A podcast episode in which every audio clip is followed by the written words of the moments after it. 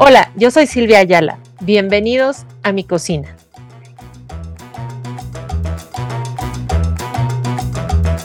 Y estoy súper feliz porque el día de hoy nos acompaña el embajador del pan en México, o del pan mexicano, mejor decirlo, el chef Irving Quiroz. Irving, bienvenido. Muchísimas, muchísimas gracias por estar aquí. Hola Silvia, qué gusto. Es un honor para mí estar aquí en tu podcast. Qué bueno que estás haciendo esto y ojalá que esto le sirva a mucha gente.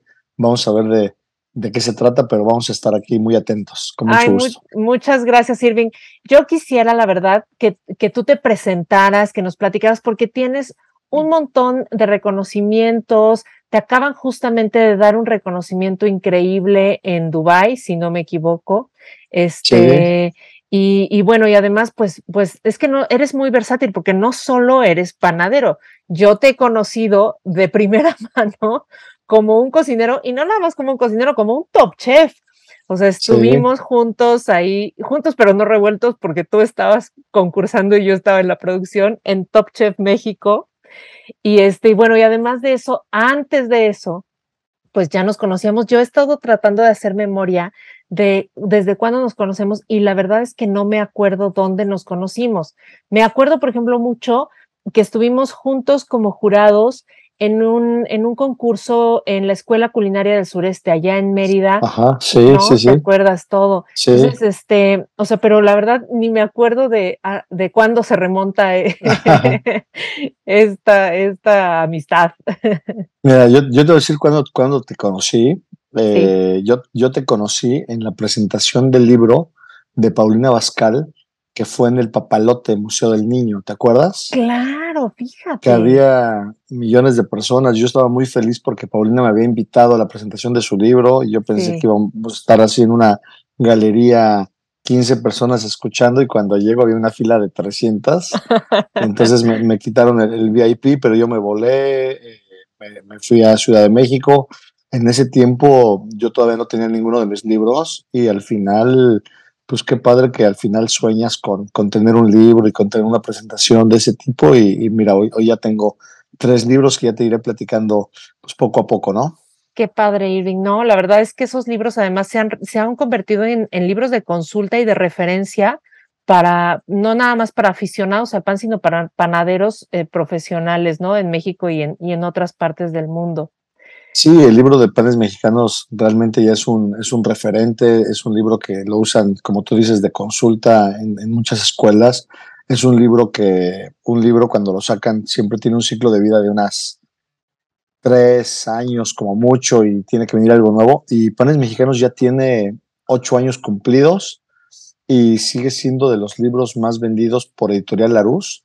Entonces ya llegó a 50 mil ejemplares vendidos, que eso es muchísimo. O sea, para que entiendas un poquito este número, eh, México es un país donde se lee muy poco y, por ejemplo, hay chefs así súper importantes de tele que sacan su libro y tienen 8 mil libros vendidos, 10 mil libros vendidos y les va bien. Entonces mi libro que ya había llegado a las 50 mil ejemplares, realmente sí es una, una cosa increíble. Cuando saquemos el segundo libro pensamos que Panes Mexicanos iba a quedar un poquito en el olvido y sabes que sigue siendo el, el número uno. Si tú entras en Amazon, Sí. En los libros de cocina, el, el número uno es panes mexicanos y el número dos es pan artesanal en casa. Entonces está increíble. Qué padre, Irving, porque además justo e, ese es un tema que yo después quisiera abordar como en otro episodio, o sea, de qué tanto se venden o qué tanto caso tiene como hacer un libro de cocina a estas alturas donde están todas las recetas, incluso tus recetas, en, en, YouTube o en redes sociales y todo.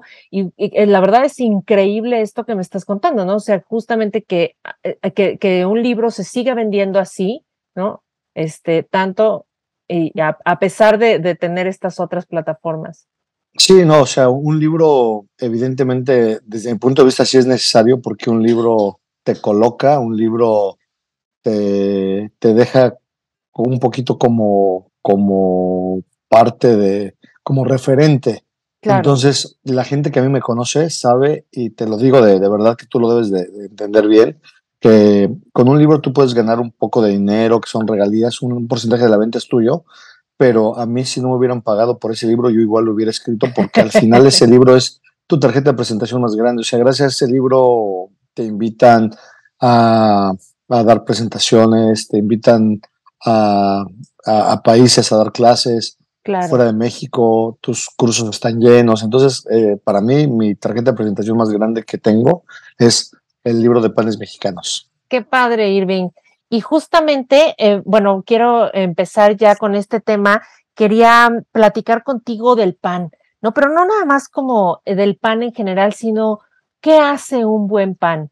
Muchas veces, o sea, hablamos así de, ay, no, esos panes no, porque tienen muchos químicos. ¿Qué químicos, no? O sea, en realidad sí existe como esta diferencia entre buen pan, mal pan, qué es la masa madre, un poquito como todo esto.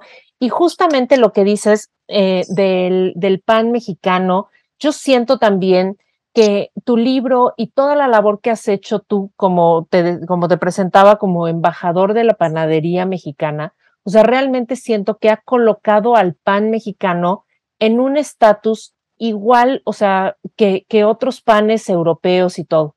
Muchas veces creo que no nada más en el tema del pan, sino en, en, en, muchos temas de la cocina mexicana y de otros temas culturales en México, muchas veces desdeñamos lo nuestro, ¿no? Entonces creemos que un bolillo o una concha, ¿no? O sea, que son panes muy mexicanos, no tienen como la misma, el mismo valor que una baguette. ¿No? Y te pongo un ejemplo muy claro que a mí me hace muy tonto y tal vez es por, porque es un tamaño distinto, no sé, pero el día de Navidad y Año Nuevo, tú vas a una panadería y no encuentras un bolillo, una telera, solamente hay baguette, ¿no? Pero es como, como porque es una ocasión especial, ¿no? Y vamos a hacer un pan tipo francés.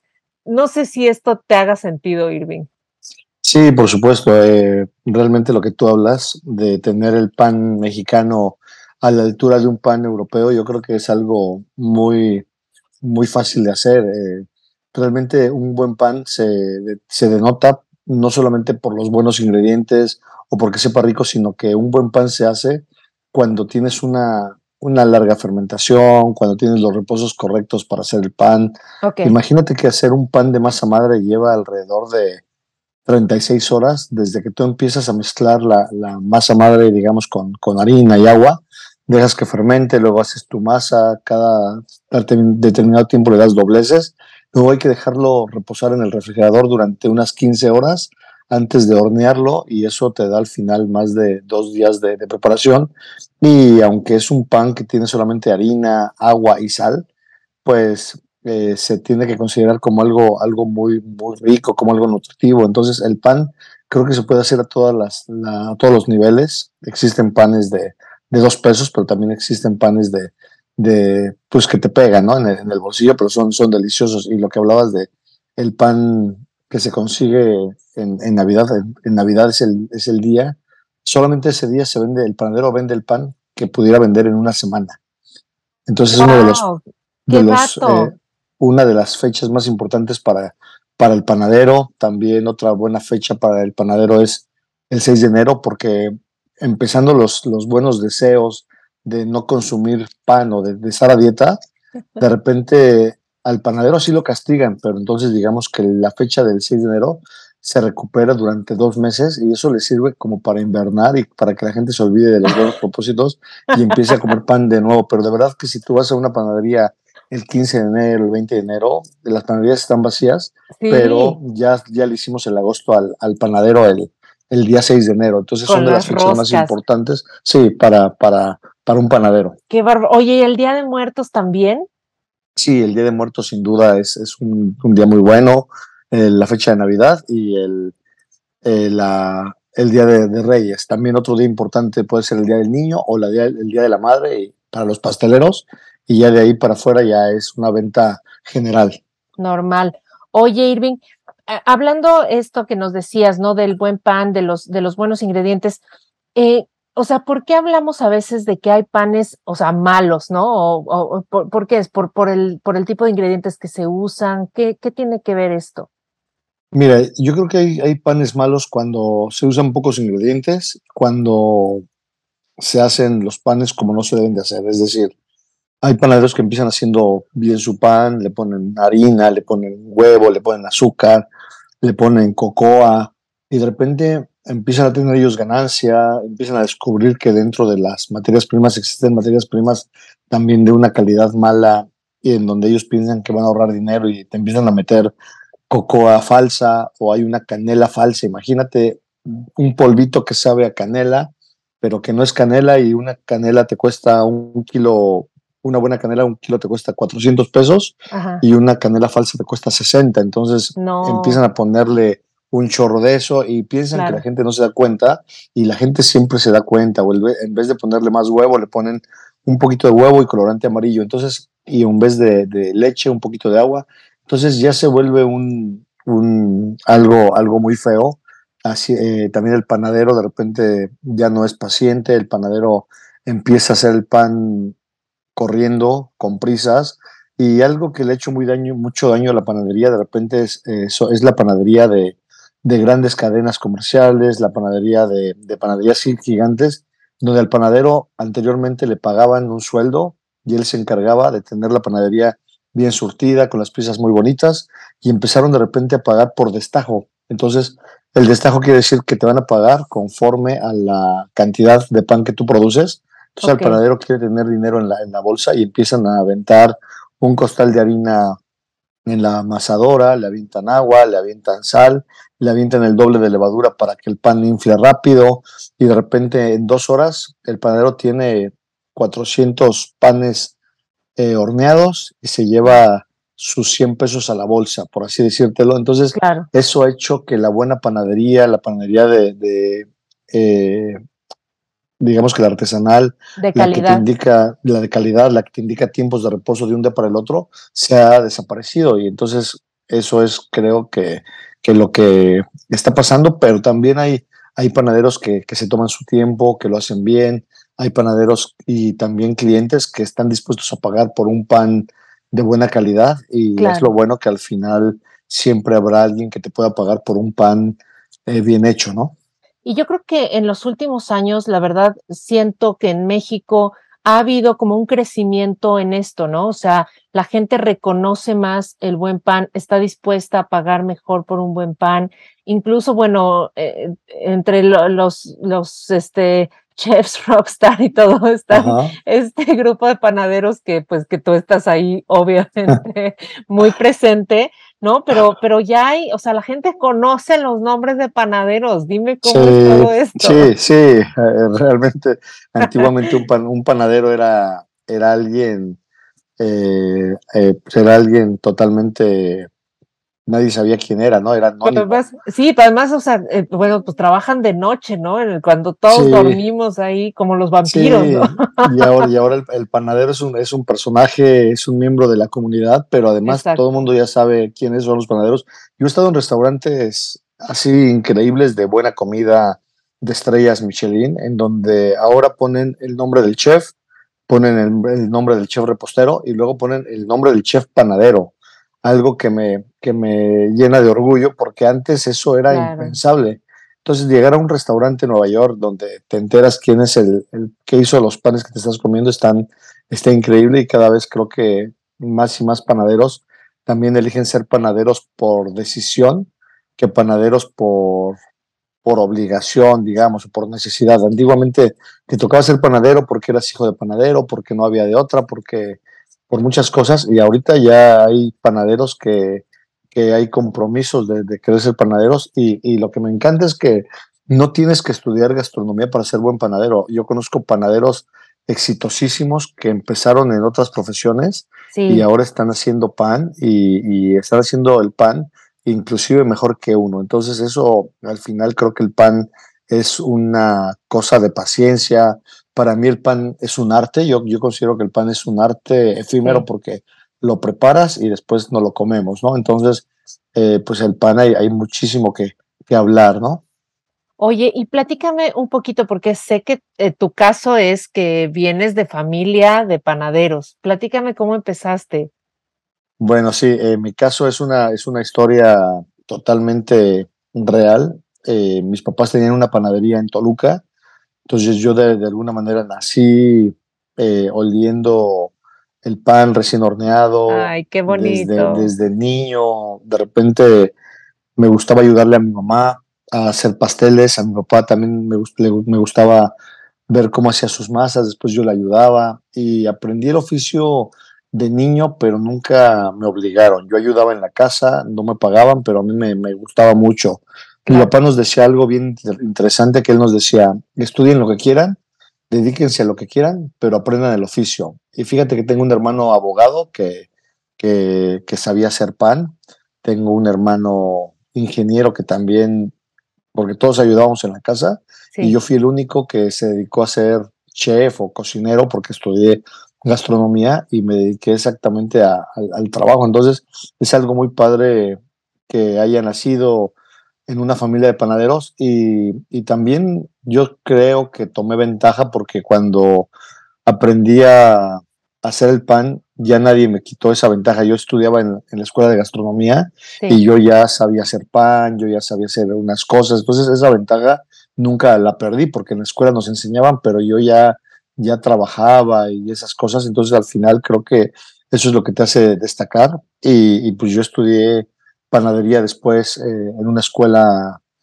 digamos que formal. Yo soy licenciado en gastronomía por el Instituto Culinario de México y después estudié en Francia una especialidad en panadería. Entonces eh, ya me, me, hice panadero, digamos que de oficio por, por, un, por un documento, tengo un, un, diploma francés y al final también siempre tenía la idea de, de, regresarle a nuestro país un poco de lo que nos dio y, y cuando se dio la oportunidad de, de escribir el libro de panes mexicanos, pues para mí fue algo increíble, una, una gran aportación que, que, estoy seguro que a la gente le, le, ha gustado. ¿no? Y una noticia es que este libro de panes mexicanos, a partir del mes anterior, ya salió publicado en inglés y se va a estar vendiendo, se va a estar vendiendo a todas las a todos los países eh, eh, anglosajones, ¿no? De, de habla inglesa.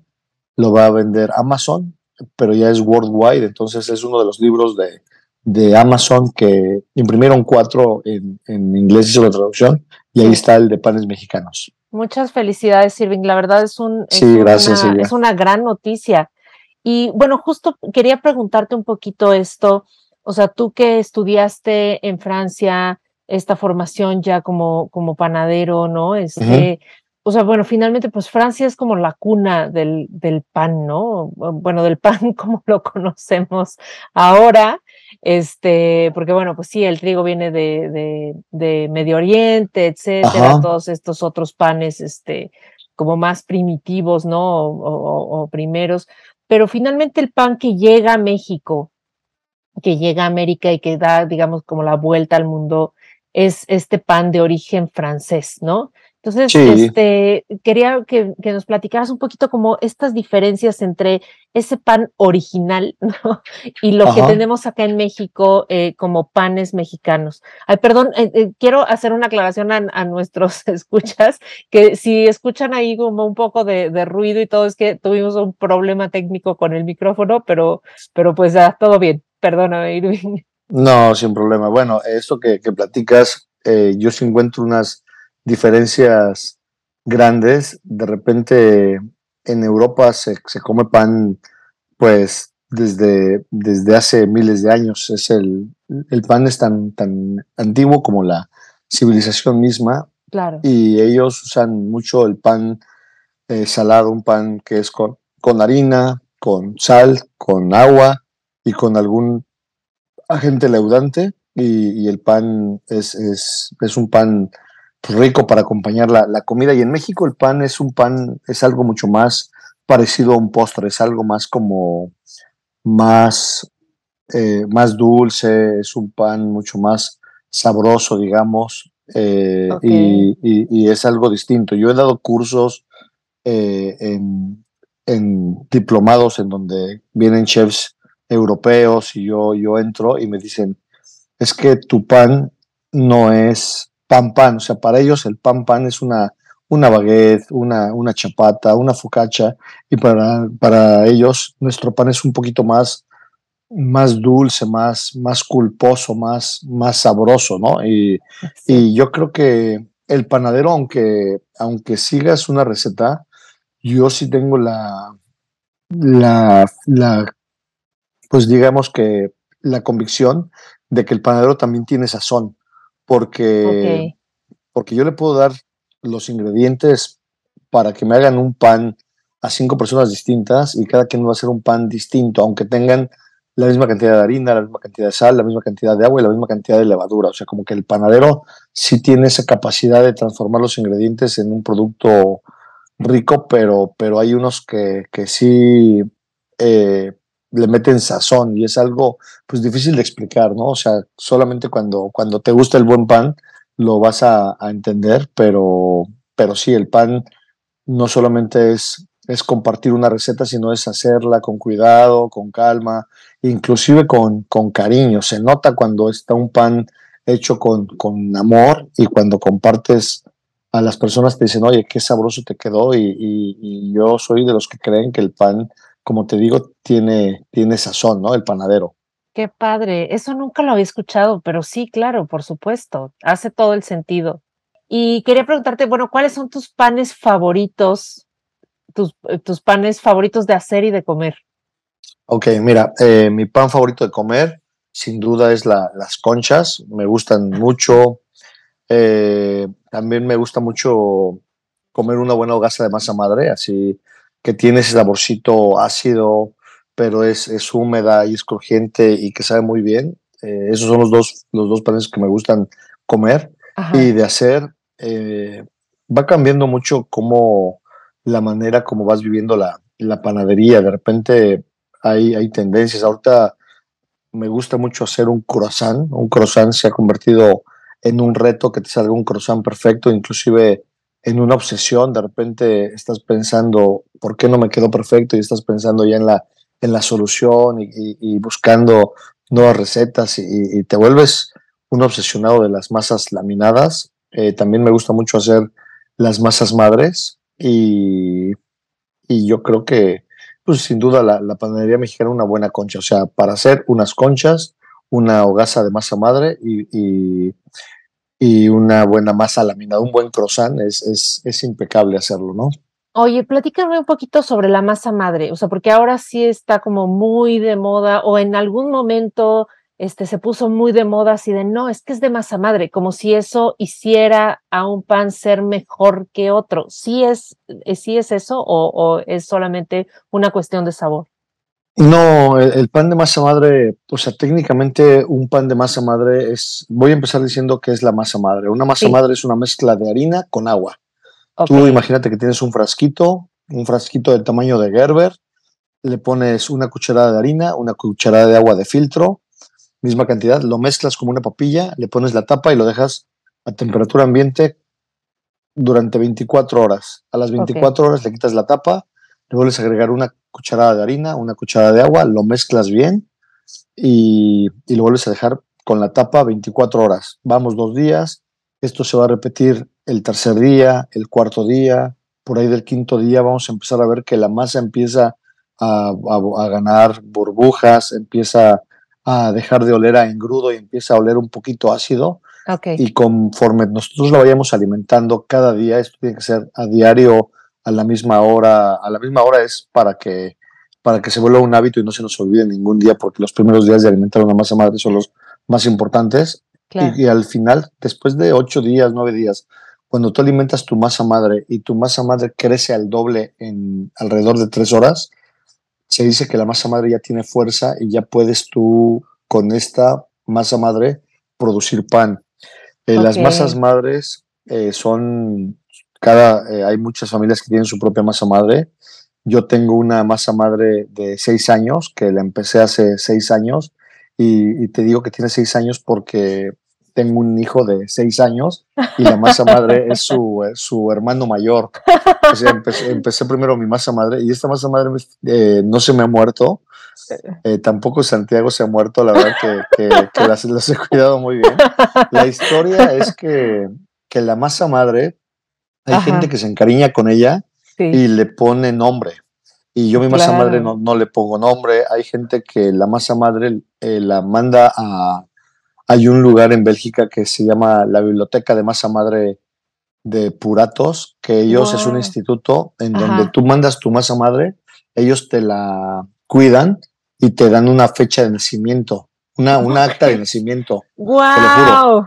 Y en caso de que la masa madre, la tuya, la pierdas, tú pagas un fee anual y ellos te mandan un poco de tu masa madre eh, original que ellos la estuvieron cultivando y cuidando. ¡Qué impresión! Eso es, sí, es, eso es algo cierto porque hay una historia, hay una panadería en París que se llama La Polaine, que es una de las panaderías más importantes del mundo. Sí. Donde tenían un pan de masa madre, una panadería haciendo pan de masa madre de más de 100 años, se quemó y se quemó la masa madre junto con la panadería. Sí, Entonces tuvieron que empezar desde cero, haciendo una masa madre que ahorita ya tiene 80 años nuevamente sí. y se perdió de alguna manera la tradición. Entonces eh, ya existen estas empresas que te criogenizan las masas madres o te las ultracongelan así como cuando congelas óvulos o cuando congelas las células madres y ellos Te, las, te las guardan.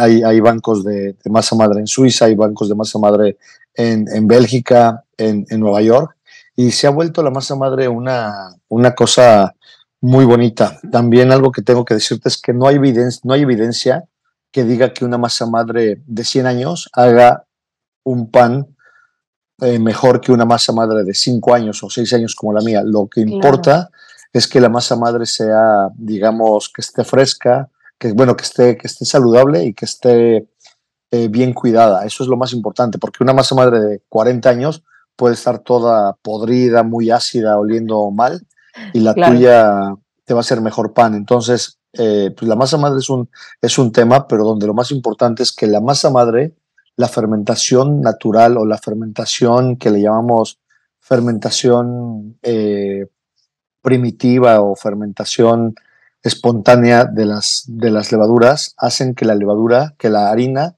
se degrade. Entonces, cuando tú consumes un pan hecho con una fermentación natural de masa madre, estás consumiendo un pan mucho más digerible. Y eso es lo que hace que un pan de masa madre sea mejor. Tú comes un pan de supermercado, un pan de Navidad, Sí. en donde le aventaron el doble de levadura para que la pan- la- el pan esté rápido y porque el panadero quiere vender muchos bolillos ese día, no le permitió fermentación. Entonces tú, tú lo comes y te cae pesadísimo el estómago.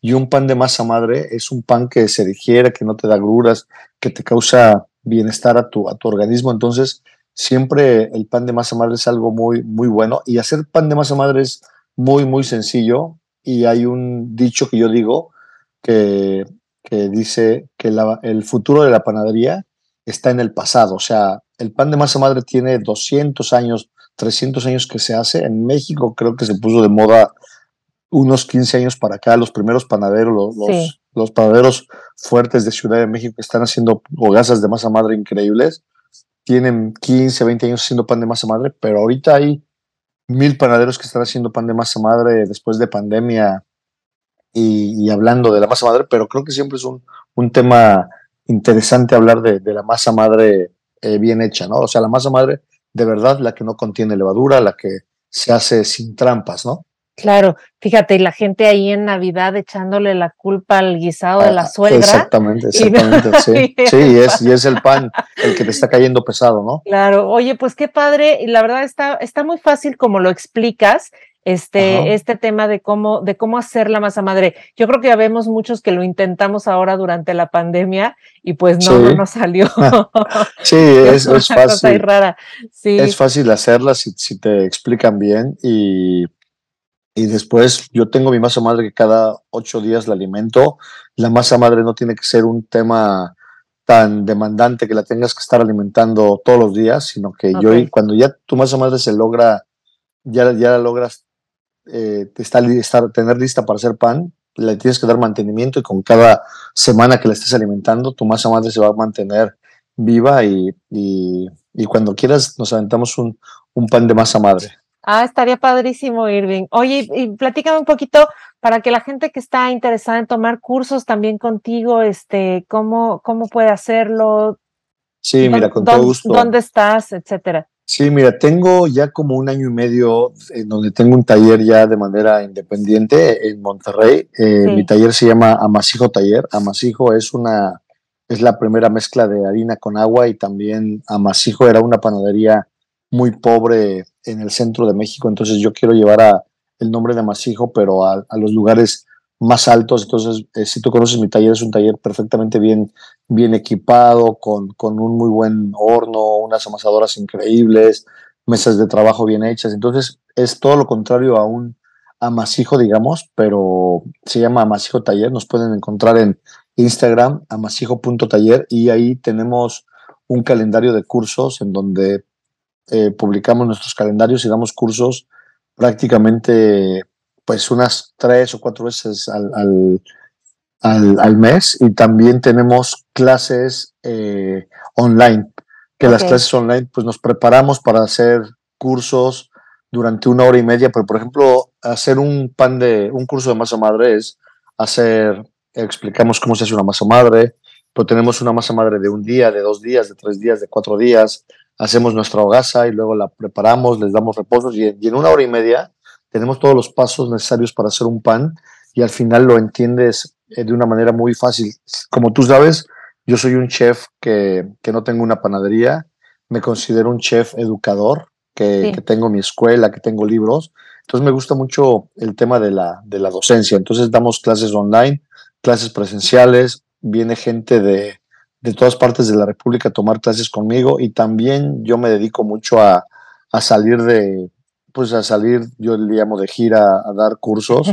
Estoy, estoy en muchas ciudades, estuve eh, hace muy poquito dando un curso en Colombia, eh, estuve en Dubái eh, recibiendo el premio hace menos de un mes y en Colombia estuve hace dos semanas y estuve la semana pasada en Ciudad de México y en Monclova y, y de repente así vivo, ¿no? Pero, pero me gusta mucho compartir el tema de, la panadería y no solamente para que la gente venga, sino para que también yo pueda, yo pueda ir. Entonces, dictamos conferencias, hacemos un poquito de todo, lo que tú decías, que soy un chef eh, con muchas eh, facetas, eh, escribo, libros, doy conferencias. Realmente lo que menos hago es, es cocinar y yo también les digo a los jóvenes que estudian gastronomía es que no tienen que que pensar que van a estar detrás del fogón toda la vida, sino que puedes tener muchísimas eh, fuentes de, entrada para, para, para salir adelante, ¿no?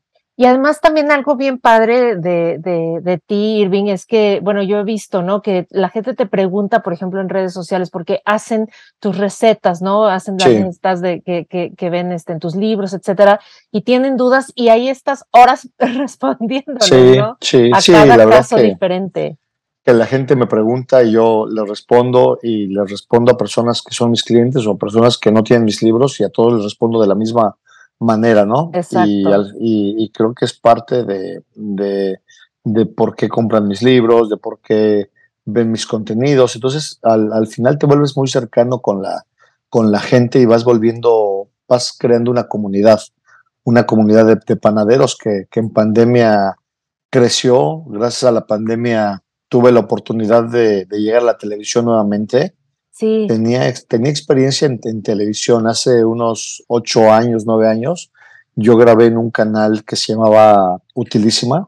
Ah, es cierto, que es, es, un canal que ya no, ya no existe, lo compró Fox y el, el canal se, se, vino abajo, pero yo grababa en Argentina, yo, salí, yo era parte de, de un programa que se llamaba La Pastelería, donde éramos seis chefs haciendo recetas y siempre haciendo yo panadería mexicana. Y luego eh, pues tuvimos la oportunidad de participar en, en, Top Chef México, que tú estuviste ahí de, en el equipo de producción y, fue una, una, oportunidad increíble de mostrarme también como, como cocinero, porque todo el mundo recuerdas que decían, ay, Irving es repostero, lo vamos a, lo vamos a eliminar muy fácil, muy rápido. no, para nada. Y al final yo quedé pues muy cerca de, llegar a la final, ¿no? Entonces me fue muy bien.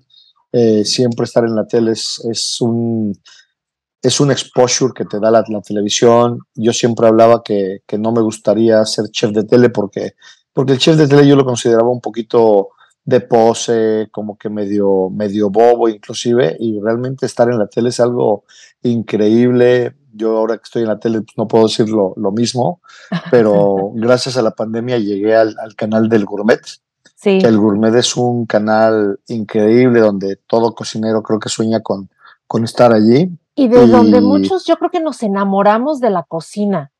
Sí, siempre estar en la tele creo que te da mucha, mucha, pues mucha vida, porque es algo, es algo padre que, que, yo, como te decía, no me encantaba, pero, pero es algo que, que, que podría seguir haciendo sin problema.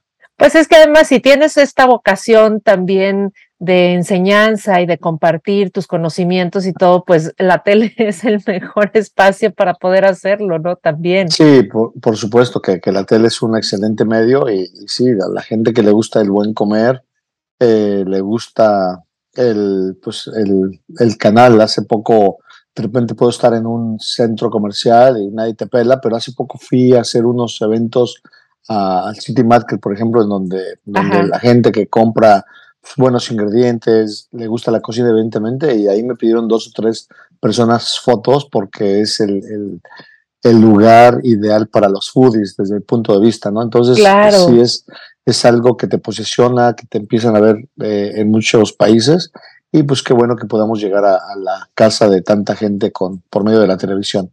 Y, y, la verdad es que este, este formato de programa, o sea, que no solo hagas el pan, sino hagas como el platillo donde se utiliza Ajá. ese pan, a mí me parece sí. fantástico. Y muchas veces como que no se nos ocurre cocinar más con pan, ¿no? O sea, como sí, que se sí, nos, o sea, sabemos, bueno, la torta, el sándwich, pero, pero a veces como que lo dejamos de lado, ¿no? ¿Qué nos recomiendas como para algún experimento por ahí? No, pues que traten siempre de, de, de, de ir a las panaderías de barrio, que vayan caminando a la panadería y que, que se interesen por el pan y que, y que prueben panes distintos, traten de combinarlos con, con lo que más les apetezca y seguro que saldrán combinaciones raras como probar mole con pollo y una concha de, de, de chocolate. ¡Wow! O sea, o sea no, no llegar claro. a, ese, a, ese, extremo, pero sí, sí que... Pero no se oye mal, porque pues bueno, sí, estamos muy sí, acostumbrados, sí. por ejemplo, a, a, la hojaldra de mole, ¿no? La marina de Ajá. mole.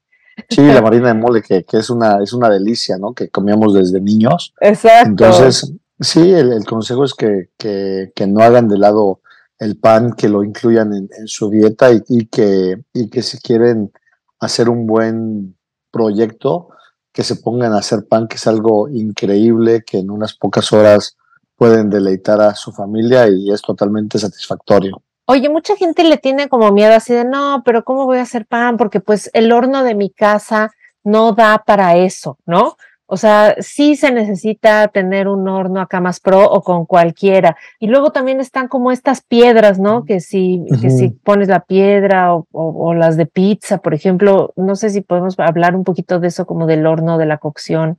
Sí, yo creo que eh, se puede hacer pan con el horno que tengas.